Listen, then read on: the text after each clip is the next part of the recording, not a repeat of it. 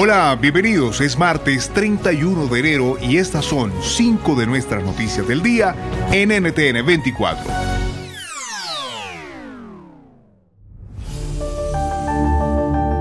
Escuchaban parte de las manifestaciones que hoy nuevamente volvieron a ser protagonistas en Lima, la capital peruana. Fueron convocadas por seguidores del expresidente Pedro Castillo. La situación en siete regiones del país sigue siendo crítica por falta de alimentos, combustible, medicinas y oxígeno medicinal. El bloqueo de carreteras mantiene la vía a miles de vehículos y en los próximos 15 días la crisis se agravaría con la falta de agua potable. Del Congreso yo no espero nada, nadie espera nada, por eso que se pide el cierre del Congreso. Salvo ciertas, ciertas excepciones, el Congreso en sí trabaja según sus cálculos políticos que ellos tienen, según las órdenes que le dan los dueños de los partidos, porque en sí el problema son los partidos. El Congreso peruano también canceló hoy, o mejor, suspendió la sesión del Pleno del Congreso para este miércoles primero de febrero para debatir si se adelanta o no las elecciones generales para este 2023. Sobre la situación conversamos con Ernesto Álvarez, expresidente del Tribunal Constitucional de Perú, actual decano de la Facultad de Derecho de la Universidad San Martín de Porres. Estos reclamos son básicamente de índole política. Esto, claro, para cambiar de sistema político y ir de una democracia representativa, con todos sus errores, hacia un socialismo bolivariano. Este es el trasfondo. Un tercio del Congreso actual, que es precisamente el de extrema izquierda, vota en blanco o vota en contra del adelanto de las elecciones. ¿Por qué? Porque quieren seguir propiciando el caos para crear ese clima bélico, ese clima de eh, extrema violencia, para rendir a la sociedad. BP added more than $70 billion to the U.S. economy in 2022. Investments like acquiring America's largest biogas producer, Archaea Energy, and starting up new infrastructure in the Gulf of Mexico. It's and, not or. See what doing both means for energy nationwide at bp.com slash investing in America.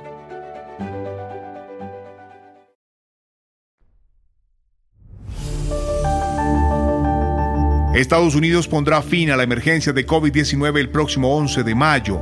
La decisión termina con las declaraciones de emergencia nacional y de emergencia de salud pública y obligará a una reestructuración de la respuesta federal al coronavirus. ¿Qué implica la medida? Lo conversamos con la doctora Dadilia Garcés, médica epidemióloga de la Academia del Miami-Dade College en Florida han ocurrido vacunaciones masivas aquí en Estados Unidos y muchas personas también se han contagiado, ya hay un nivel de inmunidad que permite que se pueda estimar cómo se está comportando la enfermedad y también de que en los sistemas sanitarios no está en un riesgo de colapso. Por otro lado, los virus que están circulando en estos momentos, las subvariantes de Omicron, han demostrado que son más transmisibles, pero no han demostrado ser más severas. Por lo tanto, el número de muertes es mucho menor por la combinación de todos estos factores y el número de personas en cuidados intensivos es mucho menor en comparación a hace tres años. En Nicaragua, el régimen de Daniel Ortega no cesa la persecución contra la Iglesia Católica.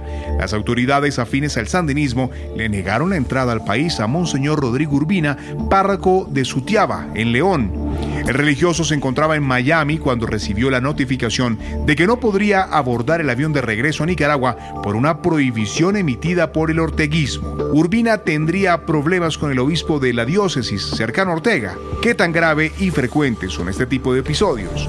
Lo cuenta Marta Molina, miembro del Observatorio Pro Transparencia y Anticorrupción de Nicaragua a diferencia de las cifras proyectadas en 2022, que se registraron más de 140 ataques en contra de la Iglesia Católica, y este año, el poco tiempo que hemos transcurrido, eh, se mira que está siendo más nefasta esta persecución.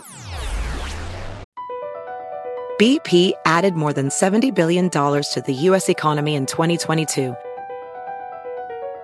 Investments like acquiring America's largest biogas producer, Archaea Energy, and starting up new infrastructure in the Gulf of Mexico. It's and, not or. See what doing both means for energy nationwide at bp.com slash investing in America.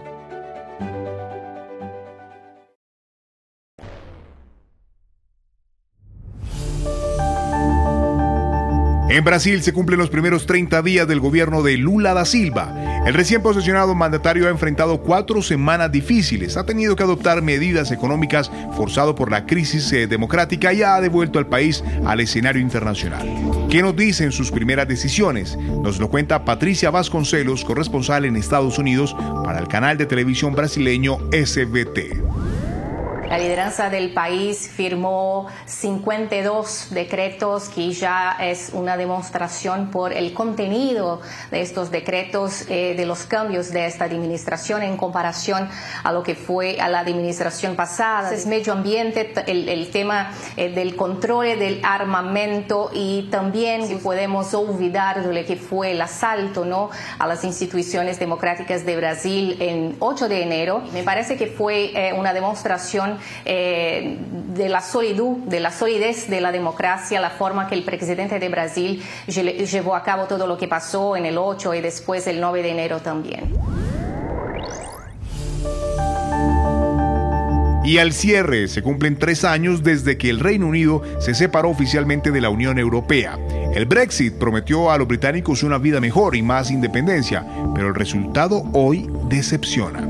¿Qué consecuencias tiene su salida del proyecto comunitario? Lo analizamos desde Londres con Celia Massa, periodista especializada en política británica y corresponsal desde el año 2007. Tenemos una ciudadanía que sigue estando muy dividida. Tenemos em, a un gobierno británico que está sumamente em, apotado eh, por el Partido Conservador después de 12 años en el poder. Em, un gobierno que, dicho sea de paso, sigue negociando a día de hoy con, con, Bruselas, porque el Brexit ha sucedido, pero las negociaciones se continúan. Tenemos una economía sumamente debilitada y lógicamente tenemos que ver el contexto global. No podemos culpar ahora el Brexit de todos los males.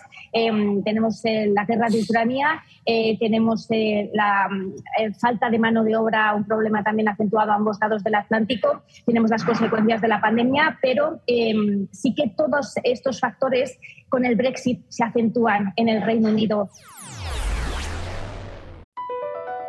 Across America, BP supports more than 275,000 jobs to keep energy flowing. Jobs like building grid scale solar energy in Ohio and producing gas with fewer operational emissions in Texas. It's and, not or. See what doing both means for energy nationwide at bp.com slash investing in America.